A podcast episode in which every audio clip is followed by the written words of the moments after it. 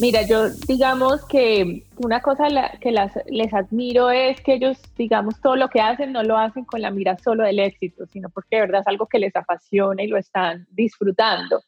Entonces creo que eso sirve mucho para el momento en que llegue al éxito, pues es una consecuencia que y lo viven desde el, desde el agradecimiento, desde, desde estoy feliz de que esto me está pasando y no lo puedo creer, y no desde, ah, es que yo soy así, esto me lo gané y, y, tú haces esto, y, se vuelven como un poco de los que se les sume la fama a la cabeza. Entonces, han sido como líderes con los pies en la tierra, que creo que eso ha sido muy importante, además porque les ha costado mucho. Bienvenidos a Inspira tu mente, el podcast dedicado a todos aquellos que quieren vivir en sus propios términos que quieren ser los autores de su vida y no simplemente ejecutar el guion escrito por otros, que se niegan a vivir desde la escasez y se sintonizan con la abundancia, que reconocen en la incertidumbre el campo infinito de las posibilidades. Este es el podcast de los resilientes. Yo soy Aldo Cívico, coach de liderazgo, una alma nómade que vive la vida como un experimento en abundancia, que no es nada más que el desborde de la plenitud en todas las áreas de nuestra vida. Si algo la pandemia nos está dejando con claridad, es el hecho que lo digital ya no es una opción voluntaria ser eh, presente online se ha vuelto para cualquier emprendimiento algo necesario para poder prosperar. Pero lo digital tiene sus reglas. Para hablar de eso, hoy tenemos una mujer extraordinaria, Lina Cáceres. Lina es una mujer colombiana y autora del libro Cómo triunfar en el mundo digital, que salió hace unos días. Lina es sin duda una de las mayores expertas del mundo digital en Latinoamérica. Ella es la mujer que está detrás del éxito de creadores de contenidos como Sebas Villalobos, Pau Tips, eh, Calle Poché, Mario Ruiz, Juan Pablo Jaramillo y muchos otros. Cada uno tiene millones de seguidores en YouTube, Instagram y otras plataformas. Lina es una pionera en el campo del marketing digital porque fue la primera a intuir y a entender que detrás de los jóvenes que estaban teniendo éxito en YouTube había un nuevo fenómeno social, un nuevo fenómeno de comunicación que se estaba imponiendo como alternativa a las plataformas tradicionales. Nadie mejor entonces que Lina Cáceres para entender este mundo y su libro es una guía práctica y muy útil para quienes se quieren acercar de manera seria y profesional al mundo del digital. Leyendo el libro de Linan, uno se puede ahorrar eh, muchos errores y acelerar el aprendizaje sobre esos temas que son hoy tan importantes, tan fundamentales. He conocido a Lina cuando mi curiosidad de antropólogo me empujó a tratar de entender más este fenómeno de los youtubers. Ella fue una guía extraordinaria y gracias a ella pude conocer a muchos de los youtubers colombianos y entender su mundo. Para este podcast, por ejemplo, hace unos meses eh, hablamos con Sebas Villalobos. Hoy Lina Cáceres es vicepresidente digital de desarrollo de artistas, negocios y nuevos negocios de Latin We Entertainment, la principal firma hispana de gestión de talento y marketing en los Estados Unidos, fundada por Sofía Vergara. Aquí los invito a escuchar a Lina Cáceres. Bueno, Lina, muchísimas gracias primero que todo por uh, aceptar la invitación uh, de esta conversación y de tener la posibilidad de conocerte y también para hablar de un tema tan fundamental, importante hoy como es la ser marca digital, es estar presentes en las plataformas y pienso que además el COVID-19 aceleró en alguna manera la necesidad de volverse expertos de, de, estos instrumentos, por lo menos conocerlos bien. Pero quiero empezar, Lina, con un poco con quién eres. Tú naces en Armenia, en Colombia, y me acuerdo que una vez durante una conversación me dijiste que prácticamente Armenia era un poquito demasiado pequeña y tú querías como expanderte y viajar. ¿Cuáles fueron algunas de las experiencias que te marcaron y que te llevaron a, al nivel de éxito y de carrera en el cual estás hoy? Hola Aldo, no, primero que todo, muchísimas gracias por el espacio. Y sí, vengo de una ciudad muy pequeña. Cuando yo habitaba en Armenia tenían nomás 400 mil habitantes. Hoy se ha desarrollado y todo, ya creo que van 800 mil, entonces vamos por buen camino.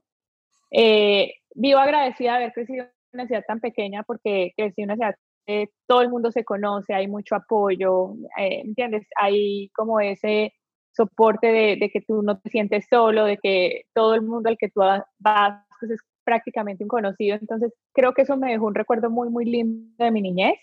Y, y creo que ha sido vital, pues, el, el, la base de mi familia que ha sido de mucho amor, respeto, de decirnos las cosas cuando hay que decirlas, de poner el tate quieto cuando hay que ponerlo, eh, con amor. Y, y, pues he tenido el ejemplo de dos padres maravillosos, abuelos, tíos, todos son muy trabajadores, echados para adelante. Y mi papá tenía un gusto por viajar que siempre, cada año eran dos y tres viajes al año, entonces desde ahí nació mi amor por viajar y conocer el mundo y, ver esos viajes no solo como para ir y descansar y desconectarse, sino de nutrirse de muchas experiencias, culturas, conocimientos que pues te terminan abriendo el mundo y, y haciéndote entender que hay más allá atrás de la montaña. Sí. Eh, es, es, muy interesante. Yo una vez estaba hablando con Fernán Martínez, que es un gran manager uh, de, de, muchos artistas, y él me hizo notar que los grandes genios, los grandes artistas, generalmente en la historia del arte, por ejemplo, llegan de provincias o hasta de pueblos, de centros pequeños. O sea, parece que los centros urbanos pequeños, las aldeas, son cultivadores de, de grandes talentos al final. Pues no, nunca había hecho como esa ese estudio que me parece súper interesante ahora eh, y, puede ser una de las causas. Yo siento que también uno siente las cosas más probables de hacer, porque a ti te, te ocurre una idea y como te conocen allí, como que, que, eso no se va haciendo tan difícil como cuando creces en un lugar muy grande que, que todo lo ves como mucho más lejano, las, las posibilidades sean mucho más cercanas. Y, y, pues a, a, la, digamos, Armenia ser un, una ciudad tan pequeña que no tiene industria, que no sé qué, la gente tiene que ser muy emprendedora y poner el negocio y, y buscar de dónde va a sacar el mm. dinero, manejar su finca. Y entonces creo que, que, que, sí, yo sí le agradezco pues ese espíritu como emprendedor, que, que las cosas no, no le llegan a uno, sino que uno las tiene que rebuscar y, y trabajar por ello.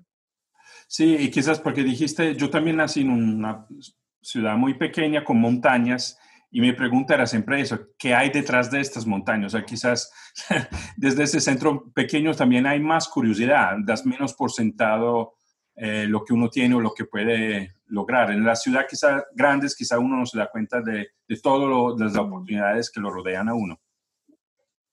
Puede ser, yo también digo que es también muy de la manera personal de salir del comfort zone, porque sí. pues, yo también me pongo de ejemplo con la gente que yo vivía alrededor y pues en Armenia era muy fácil uno graduarse, casarse, tener hijos e ir todas claro. las semanas a la misma, al mismo café donde todas se reúnen. O sea, yo voy y como que siento que el tiempo no pasa. Sí, que sí. no, y eso no quiere decir que está bien o mal, es simplemente como a la gente le gusta vivir de, en, sí. en, en, esos, eh, como en esos estándares o en esas cosas. Y, y, yo siempre fui muy en contra de eso. Decía, yo no quiero ser esto, yo quiero hacer algo más.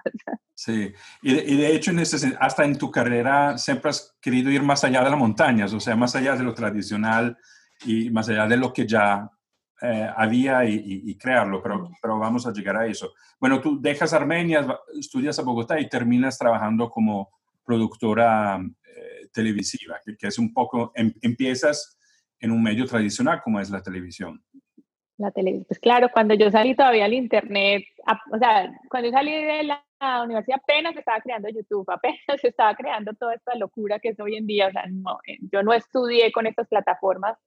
Eh, afortunadamente eh, tuve la oportunidad de hacer mis prácticas en Caracol y ahí me quedé trabajando, duré como tres o cuatro años y gracias a Dios pude hacer carrera ahí adentro y fue una carrera que, que yo me pongo a pensar y dije, la hice demasiado rápido porque yo empecé como practicante, pasé asistente de producción, después productora, después productora ejecutiva, eh, y ahí ya tenía a cargo pues los equipos para hacer los eventos especiales, que son eventos como la música, como Premios Shock, Cartagena Look, que era una cosa de modelos, y también eh, hacía nuevos proyectos, que era precisamente como trabajar con marcas y desarrollarles contenidos para las propiedades que tenía Caracol. Mm. Eh, y eso pasó en año y medio que empezó, o sea, mi, fue como súper rápido todo el crecimiento que de verdad no lo vine a valorar hasta cuando ya me vine a Estados Unidos, que dije, a qué horas yo hice tanta cosa, porque si me pongo a hacer la lista de shows, tuve la experiencia como de 20 shows, claro, como eran especiales y cosas así, pues rotaban mucho y eran muy diferentes. Y pues ya había hecho Premios Shock 2014, 2015, 2016, Cartagena, o sea, ya, ya, ya como que la vida empezaba a ser muy monótona y, y dije yo, pues si es el momento de hacer algo más, yo ya estaba casada y mi esposo también dijo, bueno, si vamos a hacer algo ahora que no hay hijos, que no sé qué, es el momento de hacerlo ahora. Eh, y, y, nos decidimos venir para Estados Unidos con la experiencia que teníamos, con muchos sueños y muchas ganas, entendiendo que aquí toca volver a empezar de cero porque pues es otra industria, otro mundo. Pero afortunadamente apenas llegué aquí, empecé, hice, seguí trabajando con Caracol, hice el casting del cartel de los sapos en, en lo que se iba a grabar acá en Miami. Y trabajando en eso me llamaron de Univision y en Univision duré también del 2012, del 2007 al 2012, cinco años trabajando. Y afortunadamente pues fue un trabajo en lo que yo estudié, eh, empecé con un talk show y luego pasé a un programa de chismes. Eh, y, y, estando acá y estando muy agradecida con ese trabajo, en el fondo yo decía, no sé, yo siento que en mi trabajo necesito hacer algo más que, que, que me dé una emoción, como una tranquilidad. Siempre los que trabajamos en entre, entre, entretenimiento nos juzgan mucho porque pues son contenidos banales, porque, mm, pero definitivamente los contenidos que hacía en ese entonces los sentía que de pronto no iban como, como que no me aportaban y no le aportaba. Podía entretener a la gente, pero que no aportaba algo. Entonces siempre tenía como esa dualidad, pero pues lo que te digo, estaba agradecida porque no todo el mundo cuenta la historia de que llega a un país nuevo y, y puede empezar a trabajar en lo de uno y más como se abrieron las puertas, yo terminé siendo productora general de La Tijera, que era el show con más rating en Telefutura, que era la cadena Univisión, que se llama Unimás. Y, y, entonces estando en esa, en esa, pues yo le decía a Diosito, yo estoy súper agradecida, pero yo siento que hay algo más que puedo hacer, que puedo aportar. Y, y se acaba el show, eh, y cuando se acaba el show, que desempleado todo el mundo, yo sentía que era Dios diciéndome, ya, te, ya, ya llegó tu momento de que vas a encontrar lo que tú quieres. Eh, ese día yo sentí una tranquilidad enorme, salí y, a las, y dije, me voy a dar dos semanas de descanso porque literal ese año había sido un año de mucho trabajo, o sea, mi Navidad, por primera vez, para mí la Navidad es muy importante y esa Navidad casi ni la pude disfrutar porque nos tocó doble, como doble trabajo en todo. Entonces dije, voy a tomarme días porque estoy cansada y como que necesito ese tiempo para mí. Y mira, a los 15 días exactamente, eso que tú te acuestas y dices, bueno, mañana conseguir trabajo y qué va a pasar, me llegó un text de, de, de una persona acá que es que hoy, es en día, que hoy en día es la presidenta de, los, de la fundación de los Latin Grammy, eh, y me, la vicepresidenta, perdón, y, y, llegó y me dijo, tengo un trabajo perfecto para ti. Yo no lo podía creer y la llamé y me dijo, mira, ella estaba trabajando en Latin en ese entonces, en la compañía que, que, que, yo estoy, y me dijo, mira, nos acaban de dar un canal de YouTube para Sofía Vergara, necesitamos a alguien que tenga el conocimiento de hacer diferentes contenidos, reality, magazine, que supervise el contenido. El canal tiene una productora ejecutiva que se llama Elizabeth Gray, pero necesitamos ahorita la que haga el contenido, que es lo que tú vienes haciendo, y yo no, perfecto. Y ahí empecé a trabajar y, y, y, y haciendo el contenido para ese canal de YouTube, haciendo realities, magazines y todo eso. Ese canal fue el único que fue el único canal hispano que fue renovado un segundo ciclo por Google por los buenos resultados que tuvo. Tuvimos muchos retos, el, el ser un canal de variedades en un mundo especializado, el, empezar, el hacer 35 horas de contenido al año, el, el, el, teníamos una meta de números de views, un mundo, o sea, un mundo de cosas que afortunadamente pues la, la sobrepasamos a los dos meses, tres meses de estar con el canal, eh, gracias a un personal viral que se creó que se llamaba Colibritany. Y, y después de eso pues ya al ser yo tan curiosa y el empezar a hacer todos estos shows, yo decía, como hay unos niños que ponen un video al otro día tienen un millón de views y yo con toda la experiencia que tengo, con toda la gente que trabajo aquí, pues pucha, llegar a 50 mil es casi como, como que una meta. Eh, entonces dije, no, pues hay que tratar de conocerlos y, me, y empecé a buscarlos, a escribirlos. Eh, en ese entonces había una gente que decía ser su manager, que, que lo que hacía era como mm, encerrarlos en un mundo que tú no pudieses penetrar, entonces fue muy, muy complicado.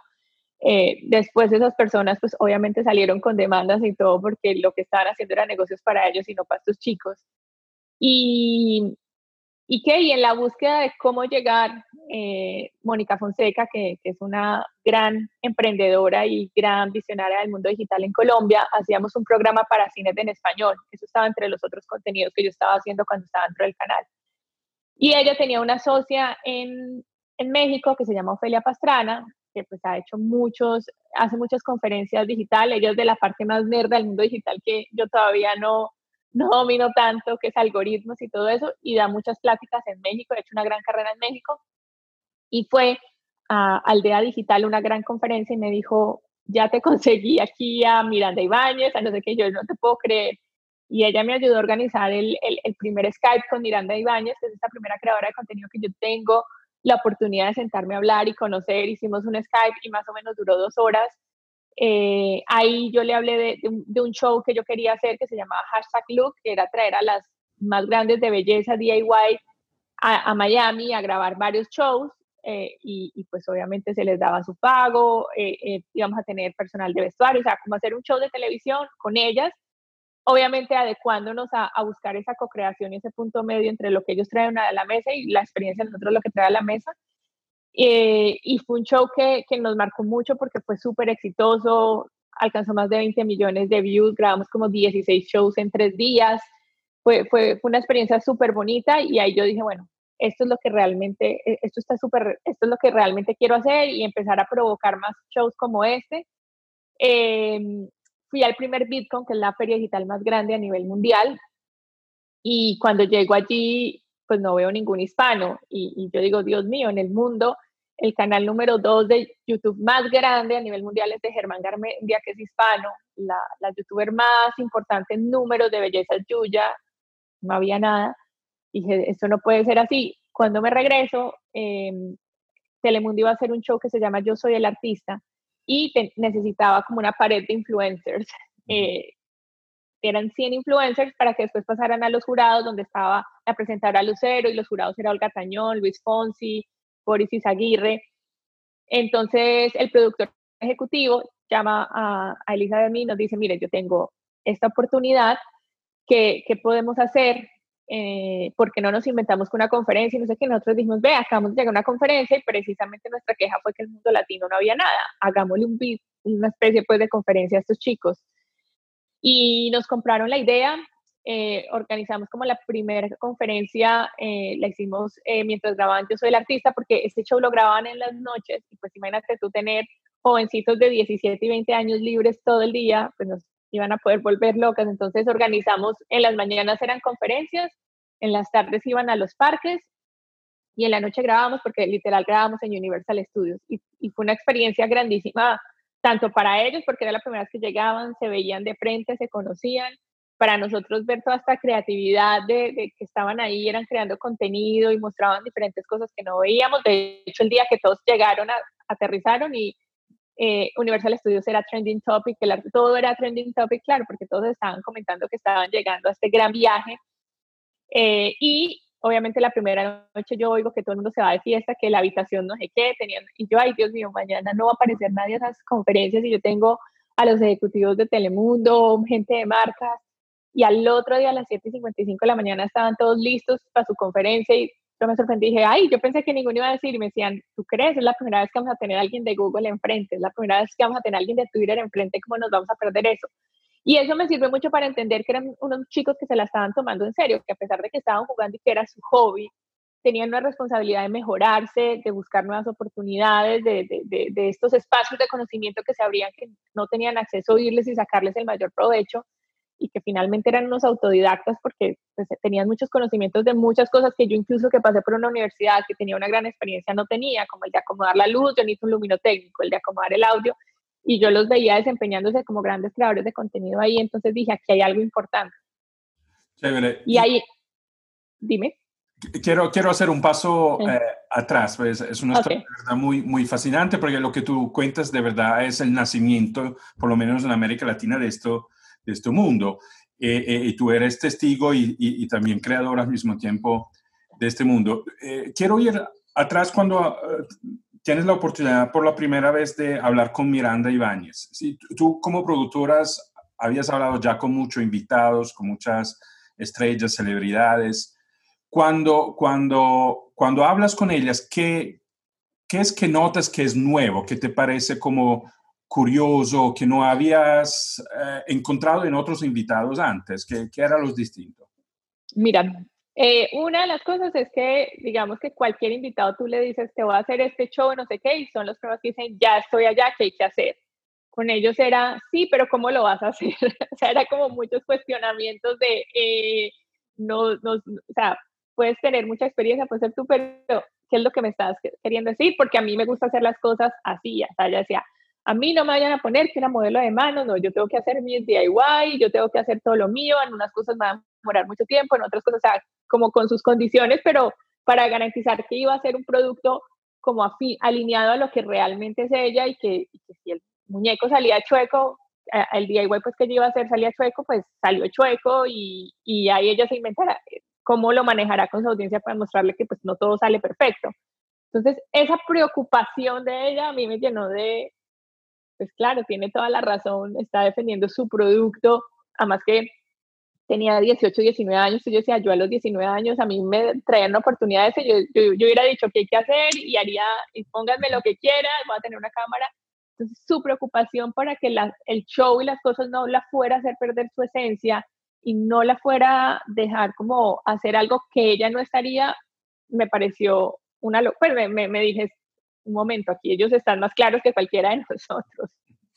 Sí, esta, claridad quizás es, una, es un trato muy, muy interesante de, ellos. A, veces los milenios quizás lo confundimos con, con, arrogancia o porque se presentan de manera muy, muy clara, o sea, saben y, no son después disponibles a hacer mucho eh, negociación alrededor de la esencia de la marca, ¿no? Entonces, eh, me, me parece una característica de los jóvenes de, de, de hoy que quizás leímos de manera distinto, porque nuestra generación tenías que hacer lo que los adultos te decían y, hasta agradecer que había, como dices tú, la... Exacto. acá parece que es una generación que no le interesa, o sea, si no es en, en alineación con quienes son y quiere, no, no, no ven hasta la oportunidad, no, no le interesa. ¿Me equivoco? Exacto.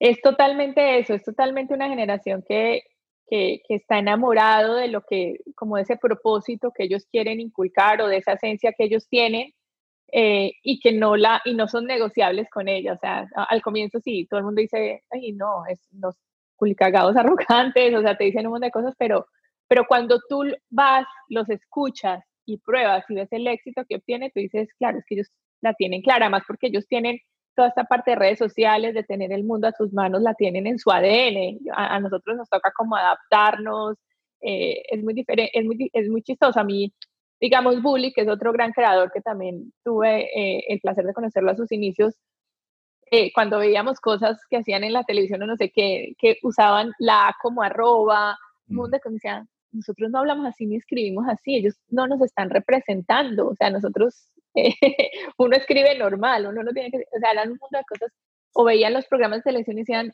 nosotros, ¿por qué hablan así? Uno en la vida real no habla así, o sea, les costaba y ahí es donde tú empezabas a ver el cambio de, de, claro, esta gente quiere personas más reales, que hablen como uno, que se sientan más cercanas. Y otra cosa muy bonita y es que ellos son no tanto de decir y prometer, sino de hacer. Entonces, digamos, ellos les genera mucho conflicto lo que es una noticia, porque una noticia te está informando de algo atroz, pero el presentador va y decía, pero ¿por qué no me dicen yo qué puedo hacer para ir a cambiarlo? ¿O qué está en mis manos para poder ayudar? Son necesitan como un espíritu de movilización. Y esa, esa característica de arrogancia y todo eso se la dieron los adultos porque, claro, cuando te encuentras un chiquito de 17, 18 años diciéndote no, así no, y lo hago así, pues tú cuando ya vienes de una cultura donde tú sigues las órdenes, donde tú dices, este es un maleducado que no está respetando mi posición y todo eso, entonces eso, yo creo que eso fue lo que generó. Y fue en el, cuando el terremoto de México, que, o sea, yo me veía todos los artículos que hablaban de los millennials y como los mal, mal educados, como los más, los más arrogantes, los más no sé qué, pero cuando pasó el terremoto y vimos a todos estos influencers salir a las calles pidiendo ayuda, eh, con la camisa puesta en sitios pasando la, la, la, información y todo eso, tuvieron una, como, como fueron muy activos en, en, en, en resolver y, y, en estar ayudando en, en, ese momento tan difícil para México. Y fue la revista Quién que salió con un gran artículo y dijo, estos niños nos están enseñando que, hay que movilizar, que no están solamente para ser videos chistosos, sino para ponerse la camiseta y salir en estos momentos difíciles. Y fue ahí cuando ya empecé a ver que la industria y la gente decía, no, estos muchachitos tienen algo que decir y, hay algo importante que aprender de ellos. ¿Piensas que, y estoy de acuerdo contigo, es una generación muy de ejecución y, y, y de, de, actividad, ¿sí? ¿Piensas que en este sentido la, la, tecnología los ha ayudado a darse cuenta que es posible, o sea, que los tiempos son mucho más cortos, los costos son mucho más cortos, eh, organizar algo, movilizarse es mucho más fácil. O sea, que eso es un chip que la tecnología le ha creado en, en, estas generaciones. La generación Z me parece aún más activa, concentrada sobre temas sociales o, de bienestar global que, que, que, no la anterior en este sentido. Totalmente, ellos nacieron ya con el mundo a sus manos. O sea, yo, yo tuve la oportunidad como, yo supuestamente entro en el grupo de los millennials, pero siento que, que tengo mucho, tuve como la, la, posibilidad de tener mucho de la otra generación. Y lo que te digo, venía de una ciudad muy chiquita, donde viajar era, a pesar de que tuve a mi papá que le encantaba viajar, pues era algo que costaba, lejano, no era como, hoy en día ellos se levantan y es mañana voy para México, digamos el caso de Miranda, dos años está en Francia, ¿sabes que me voy para Japón? Y yo, ¿cómo te vas a ir a Japón? O sea, eso es otra vida, otra cosa. No, tengo una amiga que es creadora, me va a recibir, no sé qué, y duró viendo casi dos años y le fue súper bien en Japón y se desenvolvió. Yo decía, imagínate, a mí irme a un país así es como que más o menos es Hoy, hoy en día no lo haría y en ese entonces, pues yo diría a los 19 años, me hubiera costado un montón pensar que, iba a poder hacer la vida, empezar de cero, que no me tenía que preocupar de, que, de cómo iba a comer, de, no, sé, nos, nos como que tenía en la cabeza que nos teníamos que asegurar muchas cosas antes de tomar la decisión. En cambio, ellos toman la decisión y después se aseguran cómo se hacen las, las cosas. Y creo que eso se lo da la tecnología. O sea, ellos reservan un hotel eh, por, por, el teléfono, ellos todo lo pagan por teléfono. Y digamos, una de las cosas que más me costaba con ellos era entender el proceso, que hay visas, que las fronteras, por ellos era, yo puedo levantarme y mañana quiero ir, no, que no hay visa, pero ¿cómo que no hay visa? ¿Y por qué se demora tanto? Y tú vas a una visa y son un proceso de un mes y dos meses y para ellos esto es una desesperación muy grande porque les cuesta un trabajo la tramitología que teníamos en el mundo, que cada vez, pues, la, igual la, la, la, tecnología ha traído aplicaciones que nos están acelerando esos servicios y que no sea tan demorado, pero igual, pues, la tramitología en, los países, sobre todo en Latinoamérica, todavía es muy alta. Sí, es todavía un mundo muy tradicional, no, no, no digitalizado, por lo menos filosóficamente, ¿verdad? Total. Vamos, vamos a ver qué pasa en este sentido. Eh, para quienes, eh, yo pienso que muchos que nos están escuchando, Lina, se, saben algo, escuchan de los youtubers, eh, quizás seguramente miran videos en YouTube, pero no saben cómo, cómo explotó este fenómeno. O sea, si uno va un poquito a los orígenes de estos fenómenos, pocos se acuerdan, pero Justin Bieber fue quizás uno de las primeras grandes celebridades a nivel mundial que nació gracias a YouTube, a, una estrategia pensada por su manager Scott Brown, solamente basada en YouTube. ¿Cómo nace este, en qué momento histórico y cómo nace ese fenómeno y por qué es tan exitoso? Pues mira, yo siento que, digamos, nace cuando nacen estas plataformas que son las que nos dan ese alcance al mundo y, crear contenido en tiempo real, porque pues democratizó, por así decir, los medios, le dio el poder al usuario, o sea, generó muchas cosas que, que, antes eran impensables porque tú veías televisión o las plataformas que están en el entretenimiento, leías un artículo, pues eso estaba curado por un grupo de periodistas que tenía un director editorial y ese mundo de cosas. Las plataformas nos dieron ese acceso y nos permitieron a cada uno eh, crear contenido según los intereses. Entonces, eh, y, esas plataformas se crearon y yo creo que ni tenían pensado que iban a formar estrellas de allí ni, ni nada yo, yo, yo creo que todo eso viene de las plataformas y del consumer centric, que ya era el poder que tiene el usuario de yo decido qué ver, cuando veo, cómo veo, yo tengo el poder y cada vez ese, ese, ese poder al usuario es mucho más importante eh, en, en, las cosas que hacemos hoy en día. Entonces,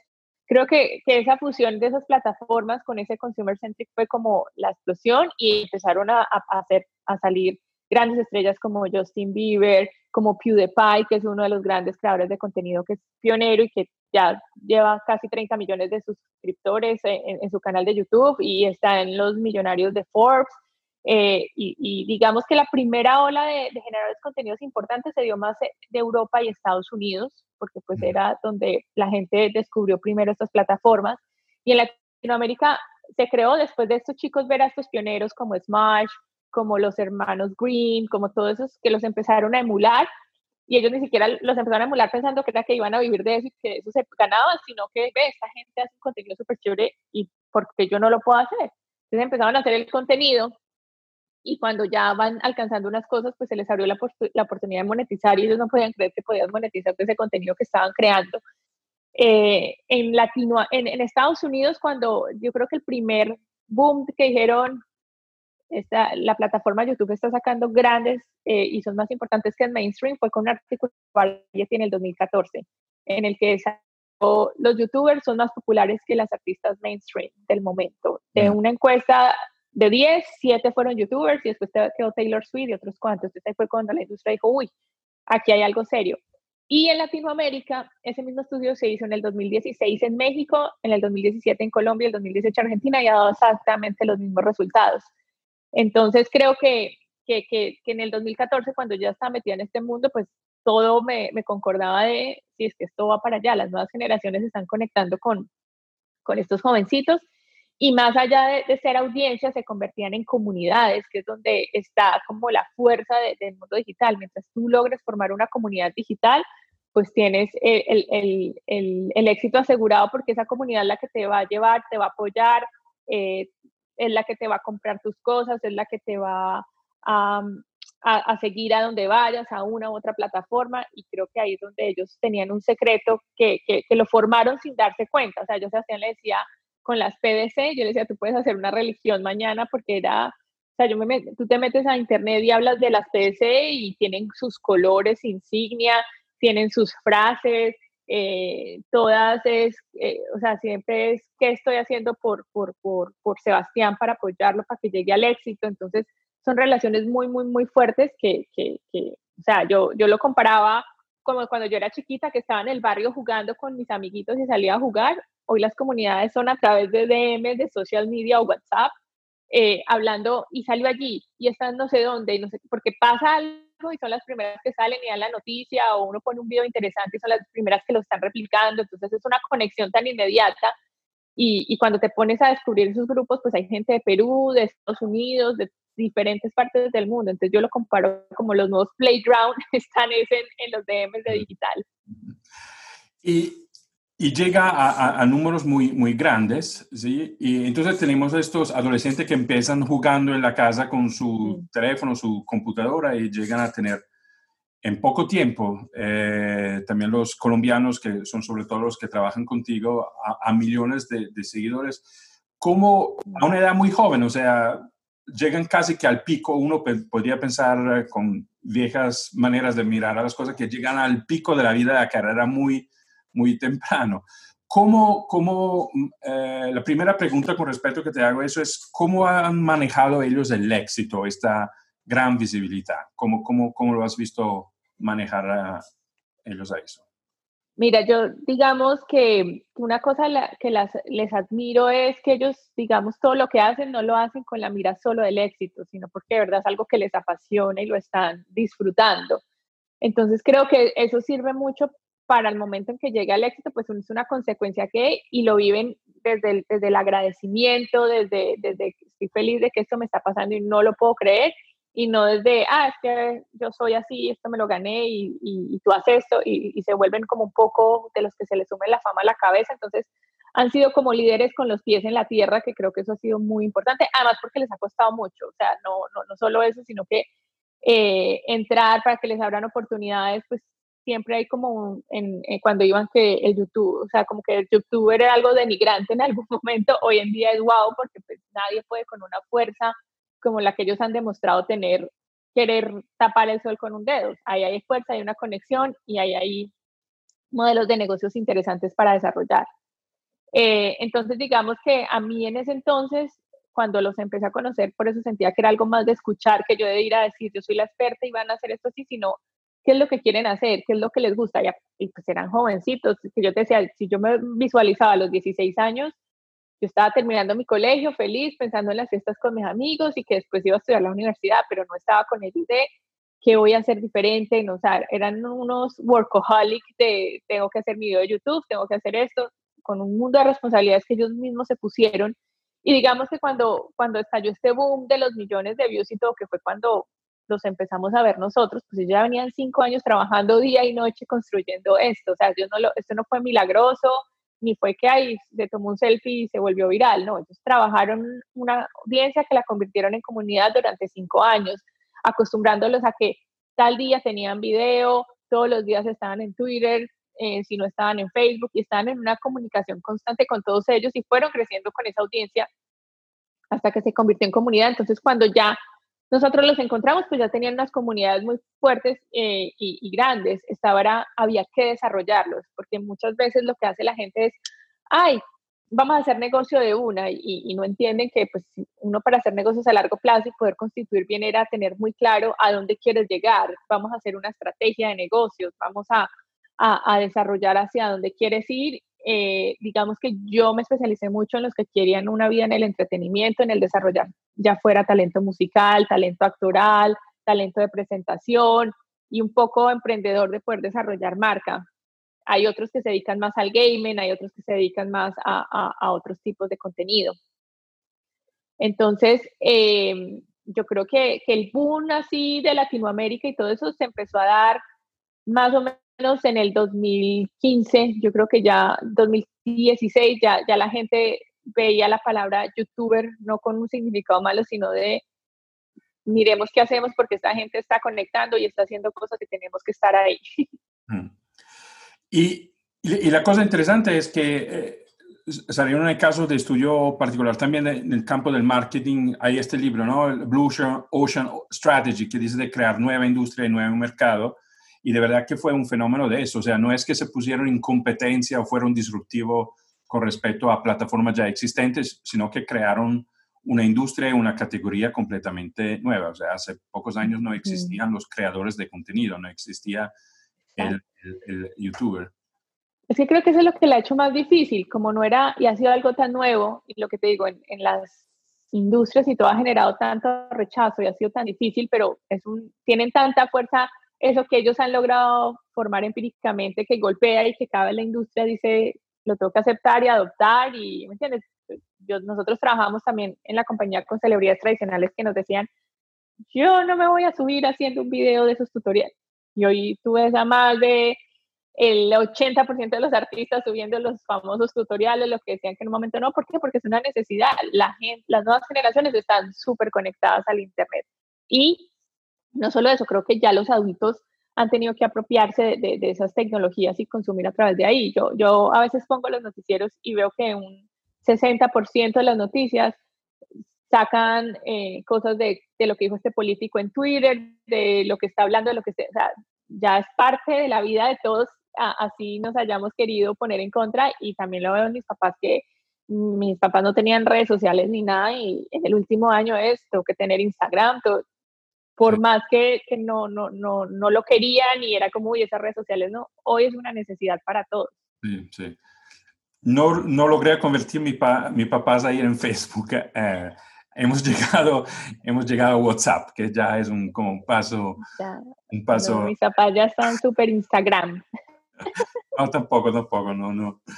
Eh, pero tienes razón, hoy la política funciona, las campañas, hasta, hasta hay varios presidentes, no es solamente de Trump, sino que, por ejemplo, el presidente de El Salvador anuncia ministros o, o, o, da declaraciones a través, de, a través de Twitter. O sea, está cambiando de verdad muchos ritos también, ¿no? Sí, mira, la, alcaldesa de Bogotá también, la, el social media ha sido parte fundamental de su campaña y creo que cada declaración que sale y la vemos ahí, pues genera mucha gente sumándose por, porque pues es el medio donde, donde están las nuevas generaciones que, que ya empiezan a, tener el poder de la decisión y todo eso, y, creo que es la manera más, más eficaz de conectar con ellos porque es el mundo donde ellos viven. Ellos la televisión no la ven, no la entienden y no les interesa.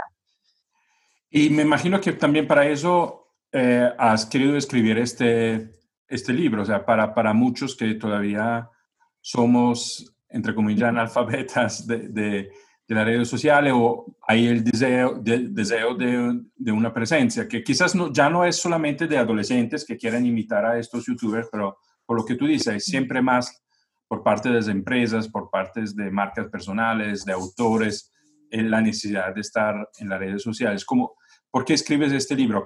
¿A quién tienes en mente cuando escribes el libro?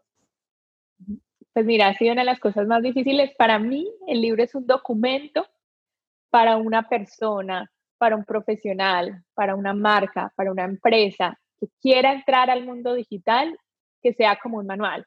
Porque ¿qué me ha pasado mucho? Como hay tanta desinformación, como es una industria que no está estandarizada, hay mucho desconocimiento. Y digamos, yo, yo tenía la facilidad de leer muchos libros en inglés porque en español no encontraba nada. Eh, de hecho, yo, yo, yo, yo, empecé en todo esto y, y, como que el tema me fue obsesionando y empecé a leer y tratar de entender de la mejor manera. Eh, y era una persona muy tímida y no me gustaba ir a conferencias y todo, pero yo iba a las conferencias y oía a una gente diciendo unas cosas que daba por verdad el mundo digital que no eran, y yo decía, no puede ser esto. Primero, eh, empezamos a popularizar el término influencer y para mí siempre ha sido la pelea. Influencer somos todos. Ellos son creadores de contenido que influencian. ¿Por qué? Porque tenemos que entender esa base para decir qué contenido voy a crear yo para poderme volver popular. O sea, no fue que se subieron y se veían lindos o se ponían cosas muy sexy, no, creaban contenidos que ese contenido les permitió conformar esas, esas comunidades. Entonces yo decía, si la gente no entiende esa base, pues vamos a seguir teniendo los problemas que, que, con los que yo peleo todo el día, que alguien le pasa un video viral en redes y ya lo llaman influencer.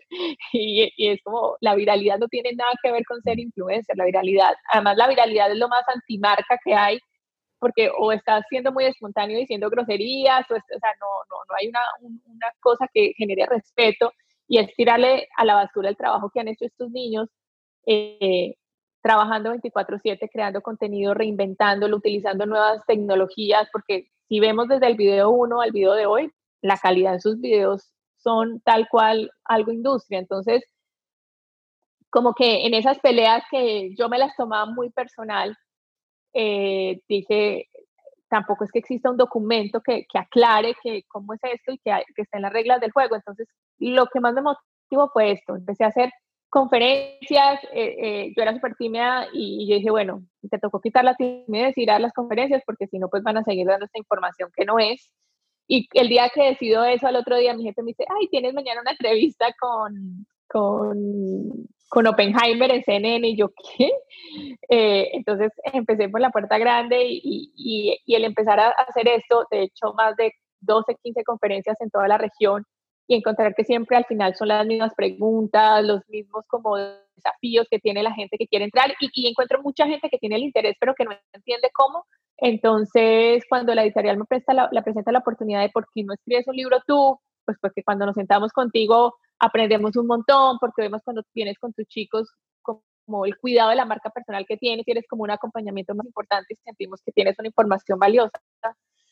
Em, dije, uy, pero es que yo vengo diciendo esto hace 12 años, la gente ya está cansada de Lina María diciendo siempre las mismas cosas y esas semanas tengo grandes, dos grandes conferencias y voy y momento de preguntas y otra vez dos preguntas, entonces ahí fue cuando dije, me entró algo que dijo, ¿sabes qué? De pronto ese libro es este documento que hoy se lo estás dando aquí a 200 personas, pero que puede llegar a más personas y, que puede ser un buen punto para empezar a decirle a la gente, no, aquí hay, esto es una industria seria, esto ya no es una moda y hay que hacer las cosas bien. Entonces, eso fue lo que me motivó y esa fue mi lucha mientras lo escribí, es decir, una historia personal, es esto tan grande y esta oportunidad tan grande que hay aquí, cómo son las mejores prácticas de aprovecharla y, de hacer un buen producto para poder tener resultados buenos. Y, de hecho, una de las cosas, pienso, muy, em, que da mucho valor al libro es esta combinación de tu historia personal, porque es la historia de un testigo que ve este mundo nacer, entonces el conocimiento es creado en el campo, porque no había algo previo eh, eh, y entonces una, una, también una racionalización de, de, tu experiencia y después una guía paso a paso para introducirle, también para hacer entender que eso no es fácil, eso no es, se trata de aprender una cámara, empezar a hablar y subirlo a YouTube y ya uno tiene millones de, que a veces la, la facilidad del medio crea la ilusión que, que eso es fácil, no, es el mismo trabajo que cualquier grande artista le toca hacer para llegar donde... Total. Y yo creo que, que, digamos, los seres humanos siempre estamos acostumbrados como, como a ver el resultado sin entender el trabajo que hay detrás en muchas cosas. Uno a veces dice, ah, no, sí, fácil y vaya, hágalo. Entonces, claro, de pronto lo que nos sugirió de que esto era fácil, que era para todos, es como, pues es un medio que es súper accesible y es un medio que te da la plataforma para que tú hagas todo eso, pero pues eso se trabaja. Y lo que te digo, como todos los descubrieron cuando tenían millones de views y que conectaban y los veían como unos videos que ni entendían, era como, ah, no lo valoraron. Pero cuando tú te sientas a ver detrás el trabajo que ha habido en estos cinco años, donde al comienzo lo miraban 100 personas, ellos sin importarle que eran 100 personas, hacían su mejor video, eh, le mejoraban la calidad para el otro día no tener 100 sino 150 y ver cómo fue creciendo, pues un trabajo de cinco años que, que, que hay que valorarlo y, y, que cuando ya la gente se, se mete a hacerlo, porque yo tengo gente que, dice, ay, bueno, voy a crear un proyecto digital y la otra me dice, ay, pero es que no tengo casi views y yo, es que esos views se trabajan, eso no es de, de que yo puse un producto muy bueno y ya, no, eso hay, hay, que, hay que ir creciendo y, tienes que trabajar mucho para formar esa comunidad, creando una relación con la gente que te empieza a ver, que se vuelva un voz a voz, que ellos sean tus embajadores de ir a presentárselo a otra persona y se genere como ese efecto eh, pirámide que se va creciendo y pues va aumentando tu audiencia. Y quiero ir en unos detalles del, del libro, pero antes de entrar en los contenidos, yo pienso que muchos se pueden preguntar qué hace la manager de, creadores de, de, contenido, ¿Qué, cuál es tu trabajo, cuál es tu deber, digamos, de responsabilidad. Mm. ¿O por, qué, eh, por qué un, creador de contenido necesita manager, digamos? Esa sería también otra parada. Bueno, digamos que yo lo digo basado en mi experiencia que fue casi accidental, que lo vimos y que hemos demostrado que pues que, se hace un gran equipo porque en siete años, eh, yo siempre que, me, presento a los chicos y su carrera que han logrado, digamos, un Sebastián Villalobos que empezó a hacer videos en su casa a los 16 años jugando porque estaba aburrido y en siete años ha estado presentando dos Kids Choice Awards, ha tenido series en Disney, eh, participó en Men in Black, eh, ha tenido show en Univision, ahorita está lanzando su carrera musical, tú dices, es una carrera exitosa y en siete años, o sea, la gente no va a pensar que tiene 24 años solamente hoy en día, sino que es una carrera mucho más amplia. Pero es, la diferencia de eso fue de sentarnos y, ver, bueno, tú ya lograste conformar una comunidad, tienes un, sabes cómo manejar tus redes sociales, sabes que todos los días hay que estar presente, tienes generar contenido, ¿qué te puedo aportar yo? ¿Qué quieres ser tú? ¿Dónde quieres llevar todo esto? Y digamos, él tenía pues querer formar una carrera artística, le gustaba desde un comienzo la música, la actuación todo eso, entonces de acuerdo a cómo íbamos viendo su perfil, dijimos, establecimos una estrategia en cinco años, que, afortunadamente todo eso que nos planteamos se ha cumplido eh, y han llegado cosas mucho mejores. Entonces creo que lo que le da la, importancia de un manager es primero que le aprende a dar valor a tu trabajo y yo siempre le digo a la gente, cuando consigan un manager, no es el que va y les vendió tres posteos hoy por tanta plata, porque eso es hoy, hambre para mañana, ellos son agentes comerciales. Entonces es un management que, que tú lo veas y que te aporte, que diga, yo estoy en este nivel, este management me va a poder jalar hacia este otro nivel porque tiene los contactos, el networking y me está sumando. No, no vayas tú a sumarle al manager, sino tú que un, que un management te, te, sume. Y eh, ver que, que, que, se siente hacer un plan de trabajo basado en ti, porque la fórmula de Sebastián no es la misma de Pautip, sino es la misma de Calipoche. Cada uno tiene su fórmula. ¿Por qué? Porque tiene que ver de lo que te gusta, de cómo lo ves, o sea, tiene que ser muy ad hoc a la persona para poder que la persona no se sienta como, mm, estoy siendo un personaje que no soy yo, o yo no soy, eh, o sea, estoy como siendo víctima, digamos que en la industria anterior una estrella se tenía que comportar de esta manera, tenía que hacer eso y los estructurábamos y los estandarizamos. La estrella de hoy es, yo soy esta esencia y esto, y llévame a jugar entre estos mundos sin dejar de ser yo. Entonces, eh, creo que lo que te hace un equipo es eso, ayudarte a plantear una estrategia con objetivos claros para que llegues a resultados eh, que tú quieres llegar y no se queden solamente en proyectos que te gustarían.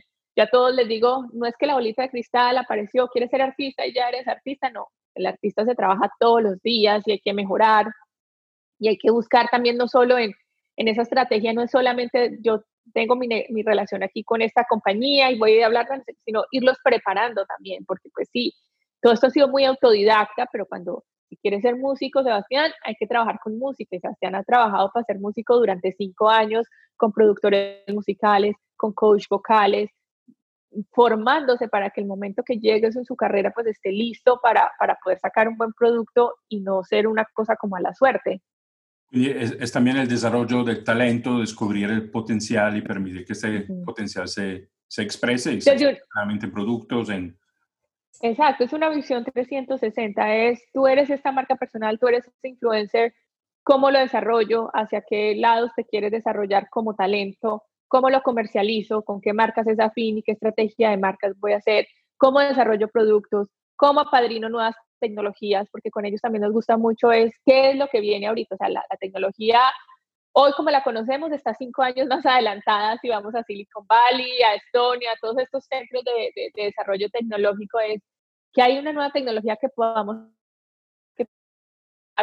eh, porque, porque está interesada, o creemos videojuegos, o apoyemos estas aplicaciones nuevas que están saliendo. Entonces, sí hay un 360 de negocio y es alguien que se siente y te diga, este eres tú y esto es lo que quieres, estos son los buckets en los que puedes estar.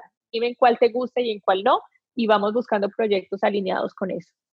Lina, tú eh, eh, eh, estás en Latin has creado y ahora lideras tu sector digital, que se ha vuelto muy, muy grande además. Pero Latin es fundada por una, no solamente una gran actriz, sino que también una gran marca personal, que es Sofía Vergara. ¿Cuánto Sofía Vergara ha sido para ustedes como un modelo en términos de marca personal para, para encontrar la fórmula particular y específica después para cada uno de, ustedes, de, tus... Claro. mira, digamos es una compañía que lleva 25 años en la industria. Sofía lleva haciendo 8 y creo que ya acaban de nombrarla por noveno año la mejor artista pagada de Hollywood. Eh, y lo que gana en Hollywood o lo que gana como artista de Modern Family, no sé qué, representa solo el 8% de los negocios. De resto, todo está esparcido en sus negocios. Sofía, su gran socio Luis Balaguer, que empezó siendo mi jefe, hoy en día es mi socio también, eh, que es un gran visionario, ha sido un gran mentor y, y, creo que si no hubiera tenido la visión de él en management no lo hubiera podido hacer porque yo en mi vida iba a ser productora de televisión, productora de contenidos, jamás en la vida pensé ser manager. Cuando se presenta todo este, eh, cuando estamos viendo todo este boom que te digo que estábamos con estos chicos y fuimos al, al, primer summit que hicimos y que empezamos, por accidente ellos me empezaban a escribir, ay Lina, me están ofreciendo eso, ¿tú qué dices? Como que veían una figura de la industria que no los quería arrojar y que quería, entonces hablándolo con Luis cuando dijimos, bueno, si el main core de la compañía es management, hagamos esto, pero eh, si, siempre tuve la mentoría de Luis de no me traigan negocios para hoy, sino a futuro, de vamos a hacer esto a largo plazo. digamos que ese modelo 360 es casi copia de lo que ha sido Sofía y por eso Sofía ha logrado ser tan exitosa.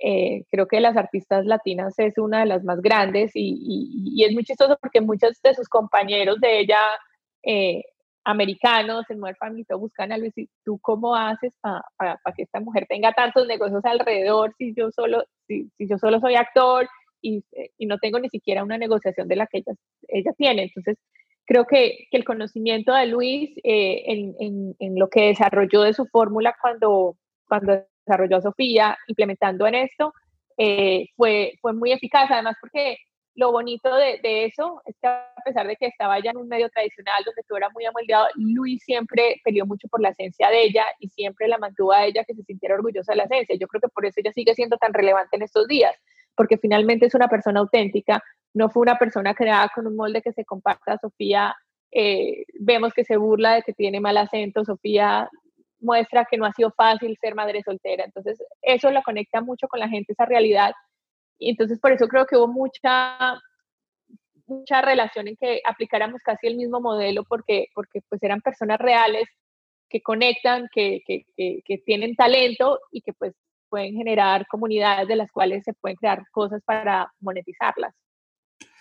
Hablas de autenticidad y, eso me lleva a, empezar como a, mirar parte de tus contenidos porque cuando tú hablas, contestas las preguntas cómo se puede uno volver a celebridad digital, que es seguramente algo que, que muchos tienen en, la mente, eh, tú no hablas de, de, algoritmos o no hablas de técnica o de luces, o de formatos, pero hablas de marca personal, o sea, hablas de lo que estás diciendo ahora. ¿Por qué es tan importante la marca personal para, para, para el éxito, para influenciar en una escala más amplia? Yo creo que es lo más importante porque es lo que te permite, yo digo que la frase más poderosa es ser una voz de la plataforma y no un eco. Entonces, claro, cuando la gente se mete nomás en lo técnico, de, empieza a hacer lo mismo que ya están haciendo, el mismo tutorial de belleza, el mismo no sé qué. En cambio, si tú desarrollas ese primer paso antes de que es mi marca personal, que es eso único que yo tengo, que además que uno lo puede vivir mucho porque en, la familia, quien a ti te llaman siempre por algo, o tus amigos siempre te consultan por algo, porque tienes un conocimiento o has desarrollado un hobby o has desarrollado o tienes un propósito o tienes una pasión que la gente es lo que le conecta.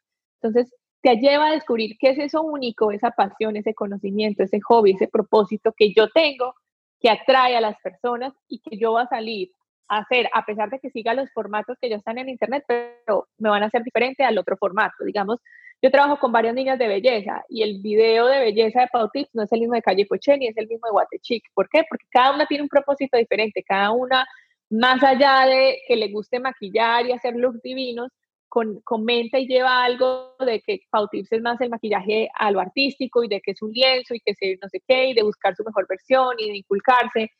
Calle Poché es más el me quiero sentir bien, eh, quiero respetar las diferencias, quiero, hay, hay algo más allá que de esos contenidos, que ese mensaje es el que realmente le está llegando a la audiencia y está conectando con ellas. Entonces, por eso yo siempre le digo el primer paso antes de, cuando dicen, ah, bueno, y, hago este video así, así, esos videos ya existen, ya Pau existe, ya Calipoche existe. ¿Qué es lo que vas a hacer tú de diferente a todos ellos? Y cuando tú logras tener una marca personal bien constituida, ahí ya estás listo para salir a mostrarle al mundo y ponerlo en las plataformas y ahí sí meter todo lo técnico para que se amplifique, pero es lo que va a terminar conectando de fondo y no, y no de forma con la gente.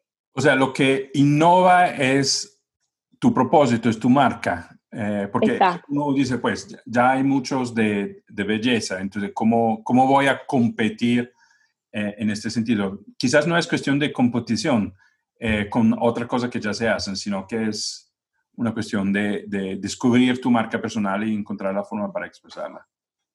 Total.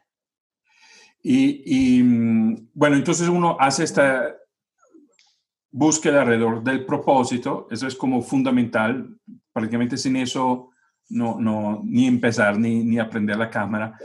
Sí, porque es que sí, si empiezas a hacer algo sin un sin, sin, conocer eso, pues vas a, lo que te digo, vas a hacer un eco más, vas a hacer una que es un video más de los mismos 200 videos que ya hay.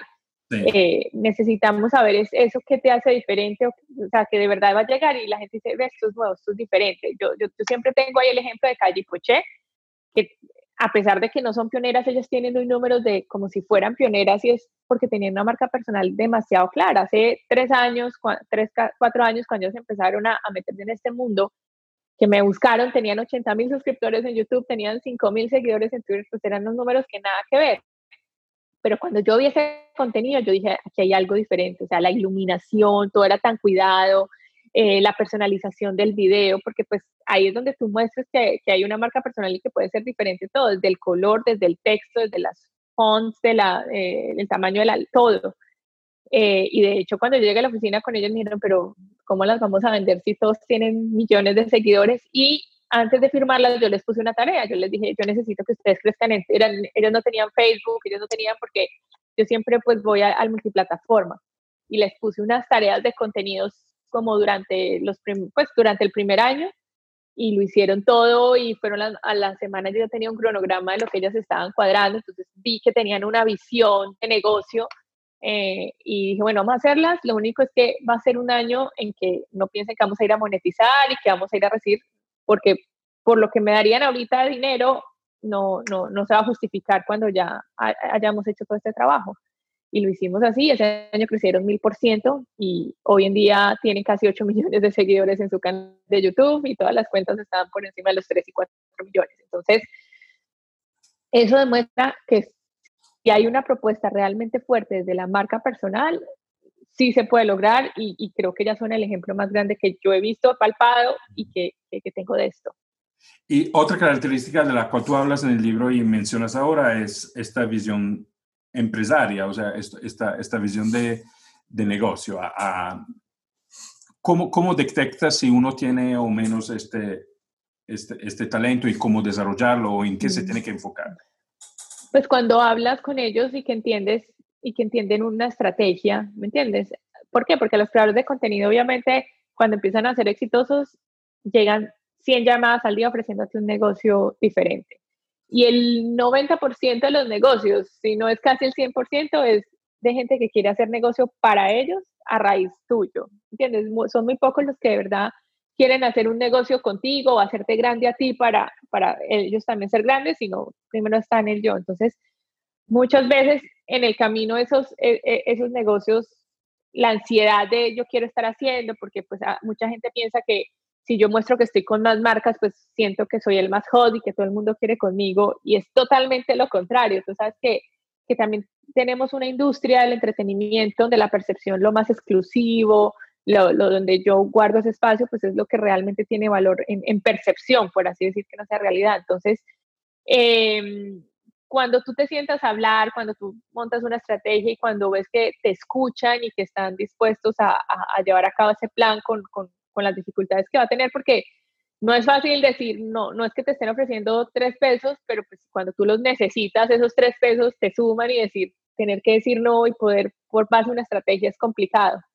Entonces, en esas charlas iniciales, en, en todo eso, eh, es cuando uno lo ve. De hecho, yo cuando empiezo a trabajar con los creadores de contenido no les firmo contrato inmediatamente, porque a mí me gusta trabajar más con un compromiso de yo te estoy confiando a ti y quiero ser equipo conmigo que con papel, porque es que un papel todo lo soporta y al hecho de irme después a tener un lío legal no me interesa. Entonces, yo siempre antes de firmar con todos los pongo a prueba y los vamos a ver y si sí, ya nos sentamos y firmamos. Nace, nace orgánicamente de alguna manera de la vida, o sea, si, si hay una partnership uh, real. sí, o sea, de que, que, que, la, que, te digan estoy trabajando y quiero trabajarlo contigo y te va, así no esté firmado, pues te da el valor de, de que estoy trabajando contigo y todo lo que me llega te lo paso a ti. Digamos, yo soy muy, a mí me gusta la unión libre, por así decirlo, en, en, esas cosas, porque no soy de las que le gusta ser abusiva. Tienes que poner mi mail en tu social. Me, respeto mucho el mundo de ellos, pero creo en el compromiso que hay de que todo lo que me llegue te lo estoy pasando a ti para que tú lo negocies, lo evalúes, todas las decisiones que estoy tomando importantes te llamo a ti para que lo tomemos a consideración. Y, y, y de hecho, en un comienzo yo, yo ha sido, e, eso me ha servido de, colador de mucha gente, de, de, de, encontrar con quién vale la pena apostarle, porque pues a la final del día eh, uno le está apostando a ese talento, le está dedicando su tiempo, le está dedicando y, creo que ese valor de uno pues también uno se lo tiene que, que hacer respetar porque si no nadie se lo respetaría a uno. Total. Y crea confianza en este sentido, ¿no? Que, que eso trabaja a largo plazo. Otro elemento del cual tú hablas que es muy importante es, la, eh, es ser grandes storytellers. Cuéntame un poquito de, ¿Qué es el storytelling digitalmente hablando o, para los creadores de contenidos? Pues mira, es que yo creo que cuando tú tienes una voz clara, el cómo comunicárselo al mundo es mucho más fácil. Yo digo que los grandes youtubers son, grandes storytellers. O sea, yo, mi gran ejemplo es Sebastián. Sebastián, tú lo pones en el canal de YouTube y conecta muchísimo, pero lo pones en un escenario y, con, y hace vibrar a las personas, llorar, reír. O sea, cuando yo, empezaba a hacer cosas con ellos, yo, yo, yo decía, pero ¿quién te dijo que dijeras eso? No era un discurso planeado, sino que le salía del corazón. ¿Por qué? Porque era un storyteller innato. Eh, yo lo que le digo a la gente es, o tú naces siendo un gran storyteller o definitivamente lo puedes formar y hay hoy en día muchos libros y, y, muchas em, personas escribiendo sobre esto como Carmen Gallo, hay, hay, muchos que te dicen cómo ser un storyteller es importante. Entonces yo le digo a la gente, uno tiene que ser muy consciente de eso y decir, o sea, me puedo desarrollar y ser un gran storyteller o a lo mejor crear un formato en el que yo no tenga que poner la cara y, que ese, ese formato tenga un gran storytelling como se cuente para, para conectar, porque de nada te sirve tener un gran contenido, un gran conocimiento si no lo sabes comunicar. Eh, y ahí es donde está el secreto de, de, los storytellers. Creo que, diga, yo digamos que a los youtubers los comparo mucho como con esos storytellers eh, aspiracionales, eh, que inspiran, que, que hacen todo eso porque te hacen tomar tus sueños como parte de que también como propio si tú quieres salir a luchar con ellos por esos sueños. Entonces creo que, que, eso lo hace en particular la manera de que puedas conectar y, hacerlo suficientemente carismático, eh, saber poner tu discurso, tus palabras para que la gente genere esa conexión emocional. Porque digamos, yo siempre lo que me llamaba la atención cuando los empecé a ver es cómo hacen para conectar tan fuerte, porque es una conexión casi como la música o una conexión casi tan fuerte como, como esas historias de amor universal que te, que te llegan al corazón y todo. Así es de fuerte esa conexión que ellos generan simplemente al hacer los videos.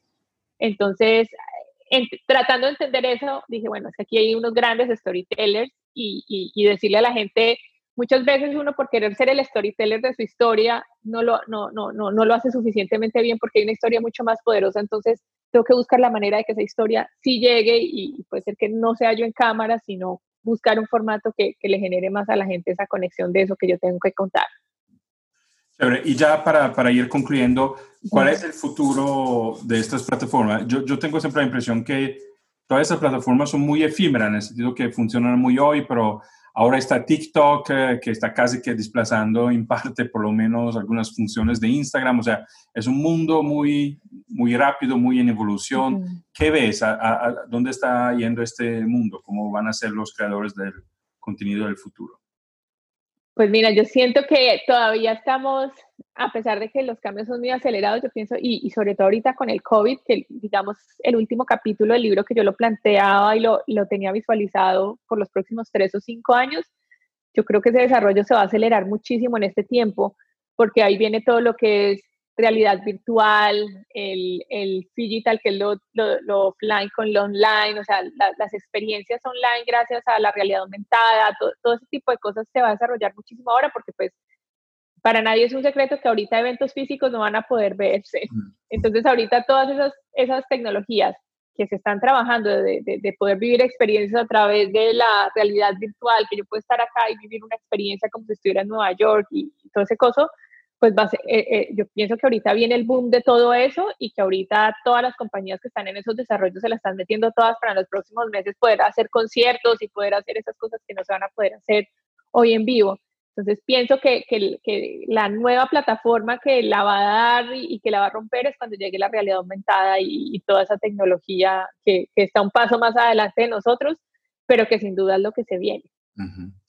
Bueno, última pregunta. Si alguien entonces se quiere eh, lanzar y, es analfabeta y dice, bueno, quiero probar porque soy emprendedor y, necesito desarrollar una marca digital, ¿cuáles son las primeras tres cosas, los primeros tres pasos para empezar? Además de comprar tu libro y leerlo, porque de verdad es que es una guía paso eh, a paso, pero ¿cuáles son los tres consejos que darías a, a un emprendedor, a alguien que quiere, está emprendiendo y necesita desarrollar una marca digital. O por lo menos... Eh, totalmente, creo que es una gran herramienta para los emprendedores. Pienso que lo primero que te digo es esa marca, que es eso único, que es ese servicio único que va a prestar esa marca, que es eso, esa solución que está dando, que es ese, ese valor de marca que tiene, ya sea marca personal o marca como tal de, del emprendedor. El número dos, cómo la va a comunicar, porque pues cómo la va a comunicar y hacer toda la estrategia de contenidos es la clave. Y número tres, la visión emprendedora, que no, o sea, uno, yo siempre, y, en el libro pongo y todo, eh, el ejemplo de cómo se saca un presupuesto. La gente piensa que prende la cámara y ya, yo quiero ser famoso mañana. No, esto se demora. Entonces hagan un presupuesto de, yo puedo hacer la cámara yo, pero tengo que comprarme un equipo técnico básico inicialmente, una luz o no sé qué. Por lo que te digo, un creador de contenido, una de las características más importantes es que les importa mucho la calidad y cuidan mucho eso. Entonces hay que hacer contenido de calidad. ¿Qué necesito para hacer un contenido de calidad? Compro este equipo, este equipo básico y, me, y me monto al ruedo y lo puedo hacer yo, o hablo y contrato un equipo y miro qué modelo de negocio está, pero ese contenido mínimo por un año. Entonces, durante ese año tengo que saber cuánto me va a costar hacer esto, porque hacer el contenido no es gratis, cuesta tiempo, dinero, eh, lo que sea. Entonces, esa visión de, de, negocio tiene que ser porque es una visión de negocio a largo plazo y no al tercer posteo. Yo tengo a Regina Carros, que es otra gran creadora mexicana, que ella en sus charlas siempre dice, o sea, yo tuve éxito al 90, eh, al en el video número 90. Entonces ahí es cuando tú dices, no fue el primero ni el dos, imagínate, tú en el 80, después de 60 días, de 60 videos, tú dices, pucha, esto sí valdrá la pena. Pero yo tenía una visión clara de a dónde lo quería llevar y lo hizo y lo hizo hasta que llegó ese momento. Sí. Eh, es no fijarse en, eh, en, los likes, en los números, sino que de verdad en, en el propósito, en lo que quieres hacer y, crear, eh, creer en tu mensaje en ti mismo en este sentido como creador. Y Totalmente. seguramente el noventesmo fue porque en el 89 Regina desarrolló un montón de aprendizajes y talentos y entendió el medio y cómo comunicar. O sea, no fue el caso que fue el noventesmo, quiero decir, ¿no? Totalmente, yo siento que es eso, de el, lo digital tiene una cosa muy linda y es que también te da el acceso a los resultados inmediatos y yo siento que mucha gente no le da la importancia a esos resultados. O sea, todo el mundo sí, tengo las estadísticas ahí, pero no las miran con el suficiente rigor y ahorita que viene la inteligencia artificial que te permite prever todo antes de, o sea, estamos en, en, en, en momentos donde la tecnología creativamente nos da demasiada información, demasiada data que no estamos valorando. Y esa data es súper importante al momento de que tú empieces a desarrollar ese contenido porque es la que te va a permitir tener un, contenido diferencial, un contenido que vaya más alineado a lo que tu audiencia o la comunidad que tú vas a construir está buscando en cuanto a gustos, en cuanto a ese tipo de cosas. Entonces siento, y, y yo siempre peleo mucho con la gente que esos números no son números y ya, esos números cuando tú te sientas y los lees tienen tanta información eh, que a veces es muy importante poder eh, hacerle la inversión o, darles ese valor que tienen y tenerlos en cuenta en el momento de desarrollar. Perfecto. Lina, muchísimas gracias por tu generosidad de tiempo. Hemos hablado de muchos temas que son claves eh, para, para, entrar y todos los que quieran profundizar, de verdad, sugiero el, el, libro que es muy pedagógico, muy, muy sencillo, no hay que ser expertos de, de esos temas para, para, entenderlo y es muy aplicable, muy de, de ejecución eh, también. Muchísimas gracias, Lina, y espero verte pronto.